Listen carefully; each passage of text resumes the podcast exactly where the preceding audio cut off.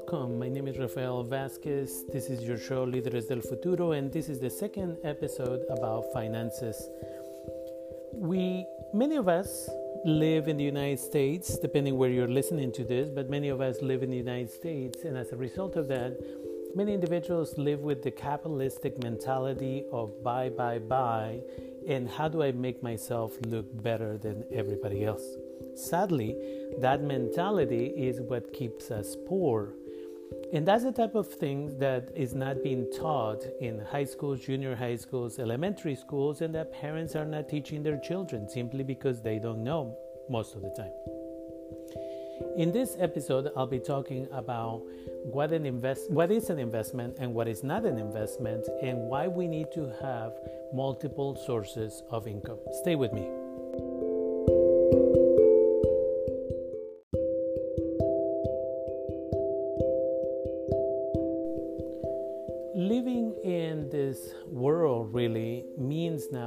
Nowadays that unless you're driving the most recent vehicle, the best vehicle, as other people have defined it, that you are a nobody. That unless you're wearing certain shoes, like Nike, for example, or Reebok, or any of those brand new uh, shoes that are two, three hundred dollars, for example, or wearing a specific brand of clothing, wearing a specific jewelry.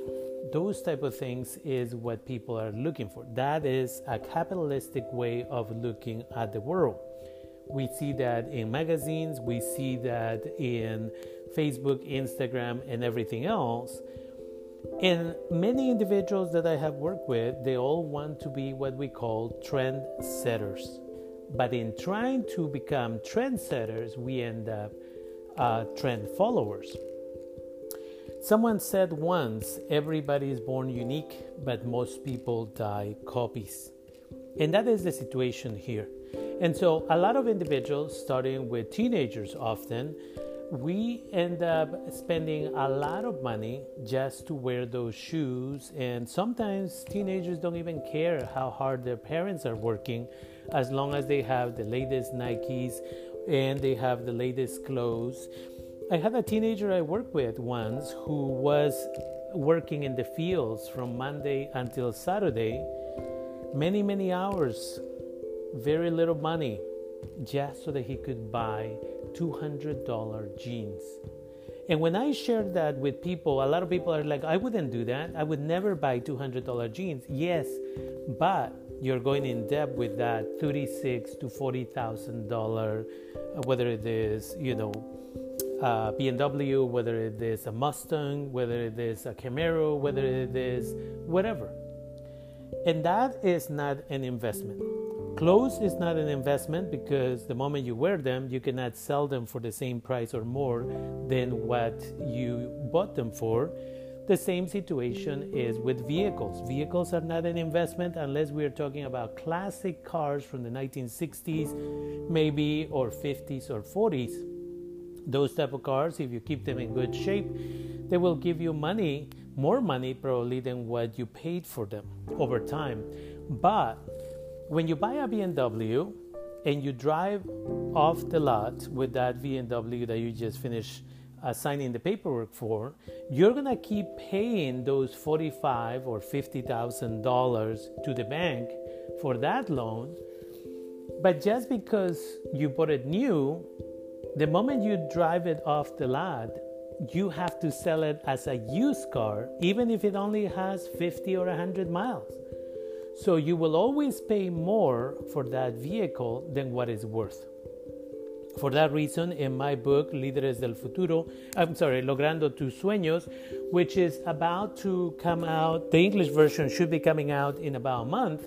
I talk about, again, this type of investments what is a real investment and what is not. Again, I mentioned that the best vehicles to get around because that's the only purpose of a vehicle is a Honda and a Toyota. Some Nissans are good, but Honda and Toyota maintain their value for a longer period of time. The parts are not as expensive often.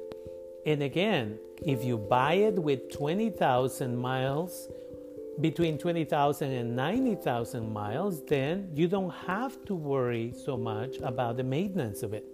Many of these vehicles have warranties up to 100,000 miles, so you don't have to worry for a lot of those pieces. On a BMW, the warranty usually expires at 50,000 miles or maybe a couple of years. And the parts are expensive. The maintenance is expensive. And as a result of that, you have to ask yourself is it worth looking good out there in my Nikes with my Nike clothes, in my BMW or Mustang or whatever you want to buy, when I have to work a lot of extra hours every month to be able to make the payments on a vehicle that possibly may not even work anymore in the next six or seven years because that's the other game that uh, banks are playing with. Now the loans are for seven years, even if the card again will only have a warranty for two years, and after that you're on your own. And that's the conversation that people are not having with us.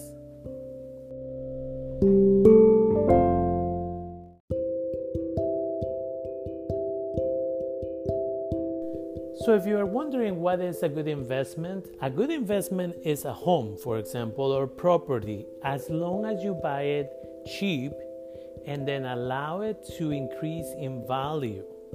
I have a young individual I know personally who just paid $20,000 more than he originally intended to pay for because he put his emotions into it. He wanted, he had an idea of the house after he saw it what where he was going to put some planters, what he was going to do over here and what he was going to do over there. And when it was time to make an offer, somebody else made an offer for a few hundred more, and that's how it went up to $20,000. Now he's going to pay $20,000 over the asking price just because he allowed his emotions to get in the way. We have to use critical analysis in everything. Do I really need those again $200 uh, shoes or can i just buy regular shoes right? But emotions is the problem.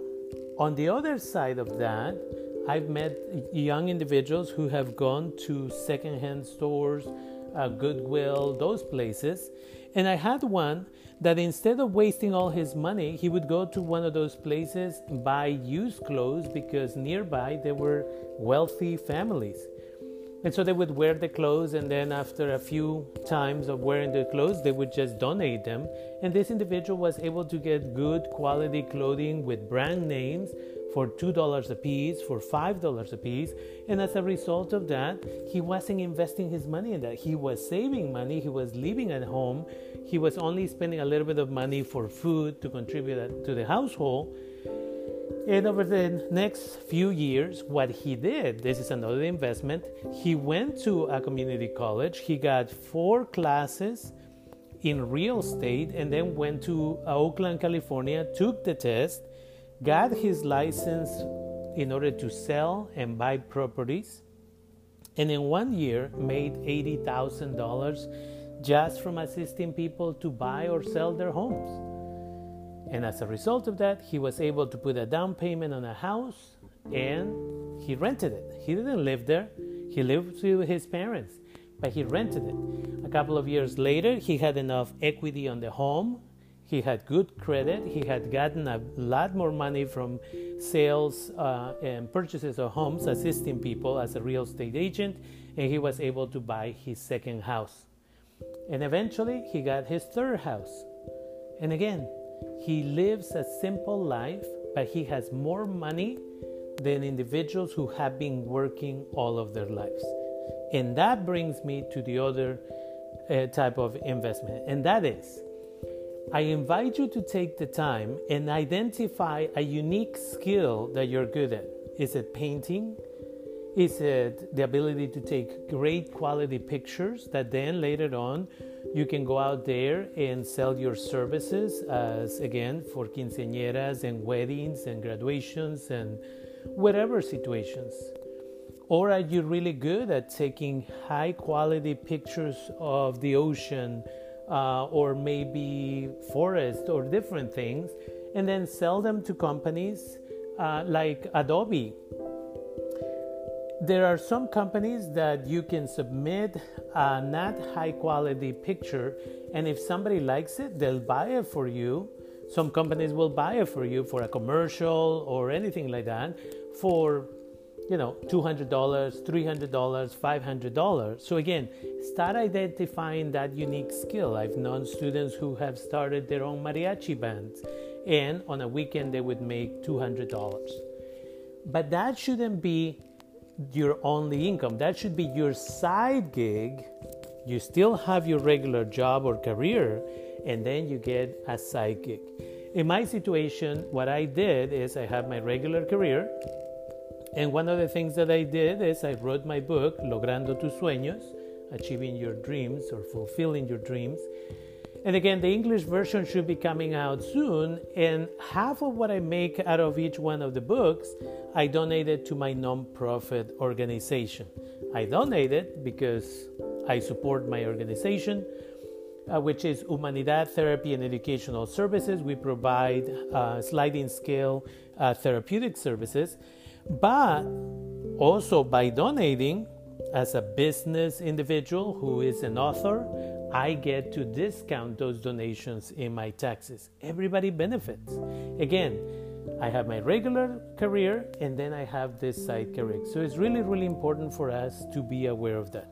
And with that, I want you to take some time, identify what are you good at and where you can cut down on your expenses and I look forward to our next conversation on the next episode. Thank you.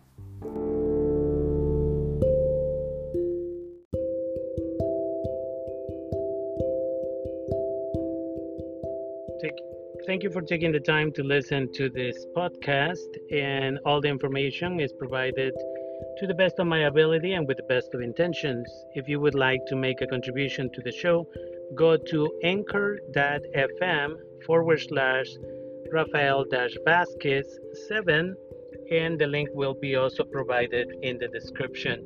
Half of the donations that I get are given to Humanidad Therapy and Educational Services, where you can get emotional support and therapeutic services by calling at 707 525 1515. 707 525 1515.